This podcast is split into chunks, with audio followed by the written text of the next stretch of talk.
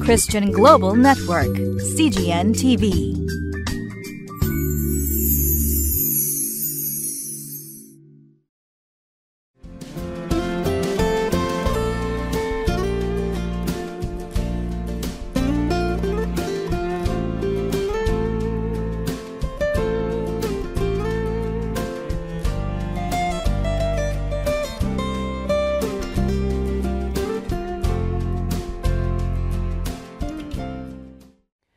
皆さんご機嫌いかがですか？リビングライフの時間です。私は埼玉県にあります北本福音キリスト教会の牧師小西直也と申します。今日も皆さんと一緒にリビングライフのテキストを用いて御言葉のメッセージを味わいたいと思います。今日は5月13日そして今日の聖書の箇所は列王記第一の17章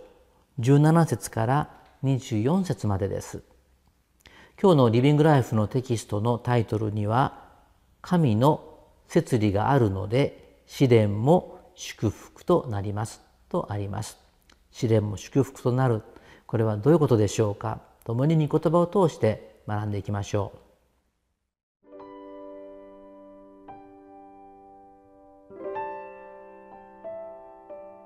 列王記第一17章17節から24節これらのことがあって後、この家の主婦の息子が病気になった。その子の病気は非常に重くなり、ついに息を引き取った。彼女はエリアに言った。神の人よ、あなたは一体私にどうしようとなさるのですか？あなたは私の罪を思い知らせ、私の息子を死なせるために来られたのですか？彼は彼女に、あなたの息子を私によこしなさいと言って、その子を彼女の懐から受け取り、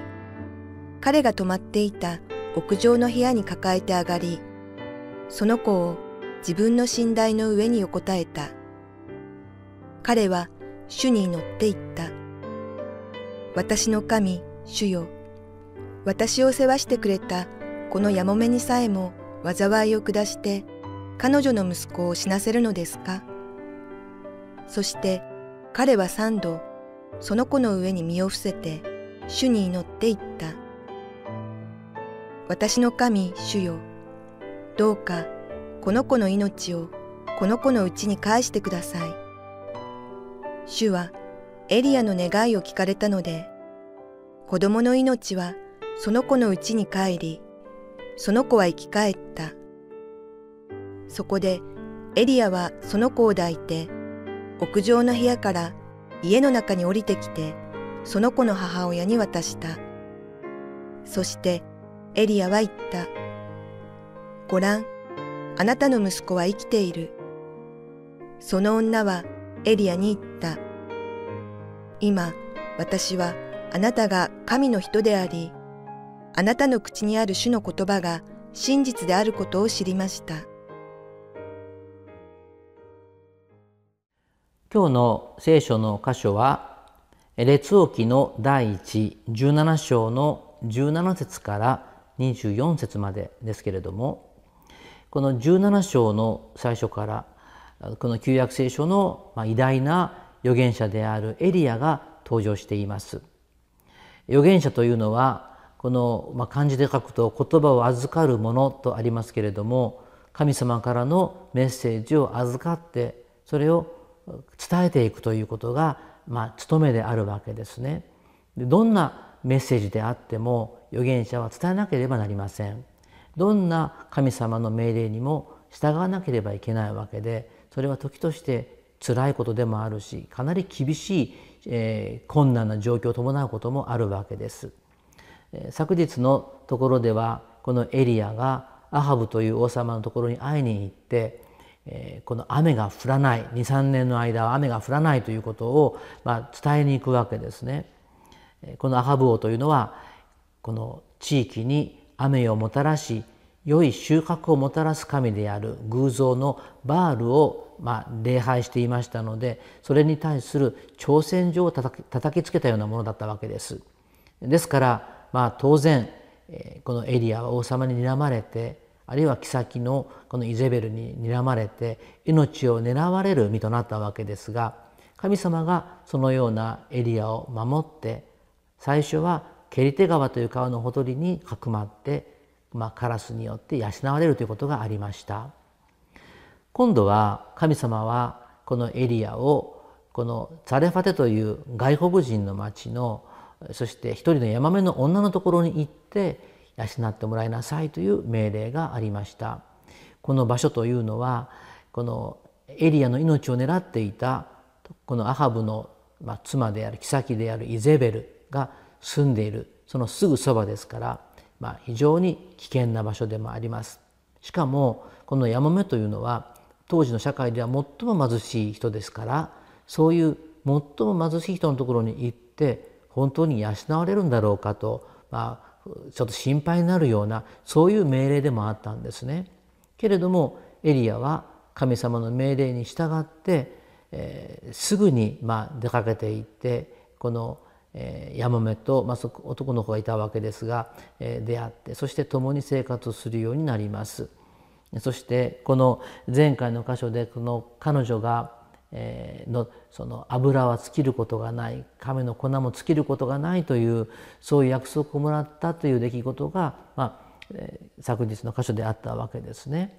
で今日の箇所の最初の17節をもう一度読みますがこれらのことがあって後この家の主婦このヤマメの女ですねその主婦の息子が病気になったその子の病気は非常に重くなりついに息を引き取ったという出来事が記されています。まあ、これらのことがあって後というのはよくその聖書に出てくる表現ですけれども、まあ、しばらくの間この時間が経過していたと思います。当時雨が降っていませんから本当に大きな飢饉でこの地域は襲われていたと思います。けれども神様の約束のようにこのエリアもこのヤマメのその子供も神様から飲むものあるいは食べるものが与えられて神様の奇跡によって養われ守られていたわけですね。ところがその時にそういう中にあってまた突然大きな試練が起きてしまいました。それはそのヤマメの男の子が病気になって死んでしまったわけですね。それで、まあ、当然このお母さんにしてみるとそれは大きなショックですから18節で彼女はエリアにこういうふうに言いました。神の人よあなたは一体私にどうしようとなさるのですか？あなたは私の罪を思い知らせ私の息子を死なせるために来られたのですか、まあ、母親からすると息子というのは特にやもめですから彼女はこれから頼りにするべき唯一の、えー、まあ家族ですよね。その男の子が死んでしまった。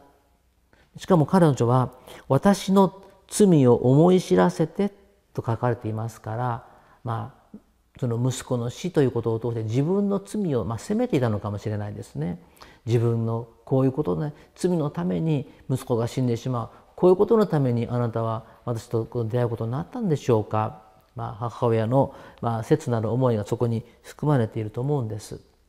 それに対してこれ本当に危機的な状況でしたけれどもしかし全能者である神様は全てのところに道を備えてくださっています。でこれでエリアが働くわけですけれどもそれでこの19節エリアは彼女に言いましたあなたの息子を私によこしなさい。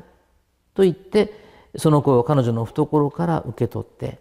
彼が泊まっていた泊まっていた屋上の部屋に抱えて上がりその子を自分の寝台の上に横たえたとあります。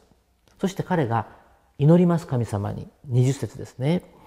私の神主よ私を世話してくれたこのやもめにさえも災いを下して彼女の息子を死なせるのですか。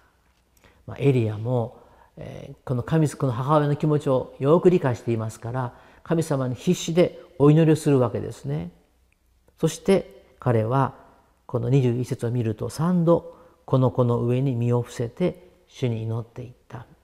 まあ、おそらくこの息子の死をこの男の子の死を自分の死と同じように人自分の問題とするためにその男の子の上に身を伏せたのでしょ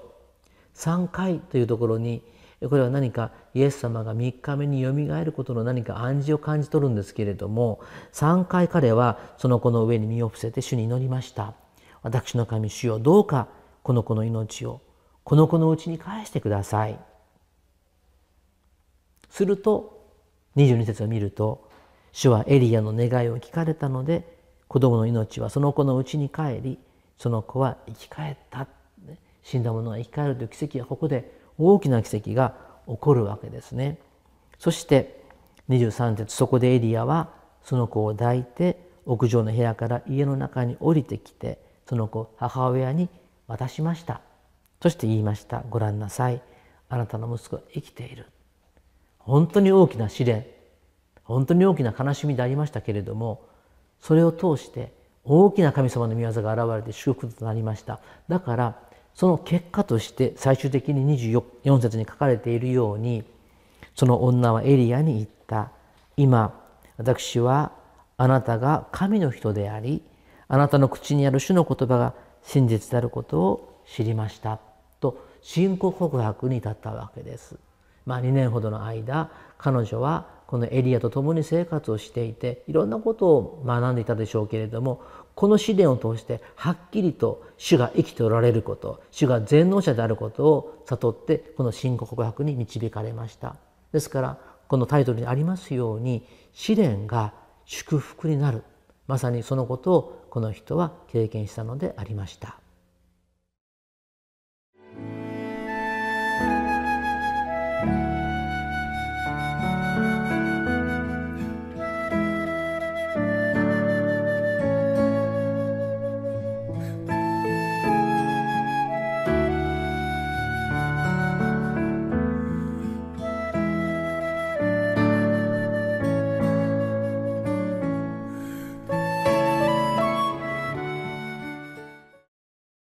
今日の箇所ではエリアと生活を共にしていたやもめの息子が死ぬという大きな試練が起こりました。彼女にとってどれほど大きな辛いことであったでしょ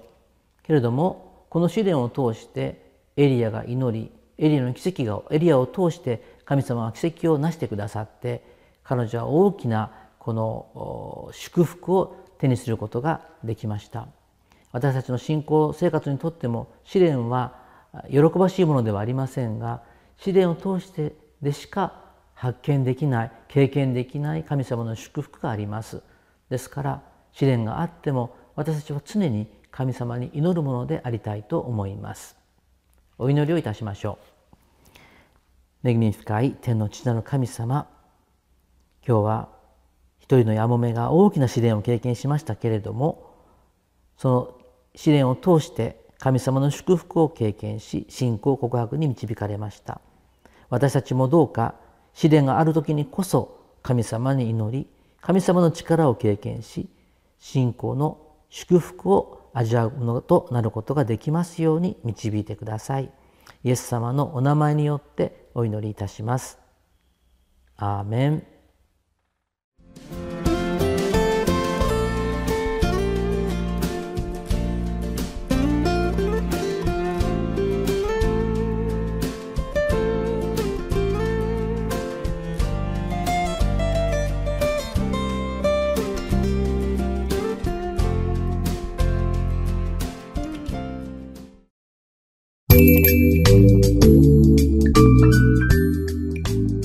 Christian Global Network, CGN TV.